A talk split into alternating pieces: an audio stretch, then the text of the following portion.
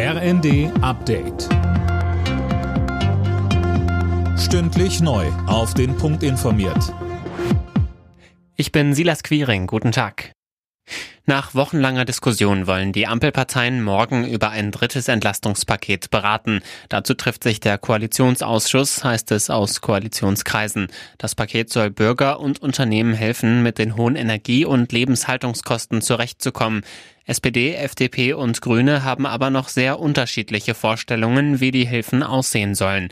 Einig ist man sich wohl darin, dass Geringverdiener und Rentner stärker in den Fokus genommen werden. Bei der Lufthansa läuft aktuell ein Streik der Piloten. Noch bis Mitternacht hebt fast keine Maschine ab. Insgesamt wurden etwa 800 Verbindungen gestrichen. Die Lufthansa hat zwar ein neues Tarifangebot vorgelegt, 900 Euro mehr pro Monat für jeden Piloten. Die Gewerkschaft Cockpit will aber 5,5 Prozent mehr Geld und einen automatischen Inflationsausgleich. Marcel Gölz von Cockpit verteidigte den Streik. Der Inflationsausgleich ist auf jeden Fall einer der Knackpunkte. Ich glaube, die Teuerungsrate ist etwas, was in Deutschland gerade jeden umtreibt, natürlich auch die Pilotinnen und Piloten. Das ist ein Punkt von mehreren. Gleichzeitig geht es aber auch um ähm, strukturelle Fragen.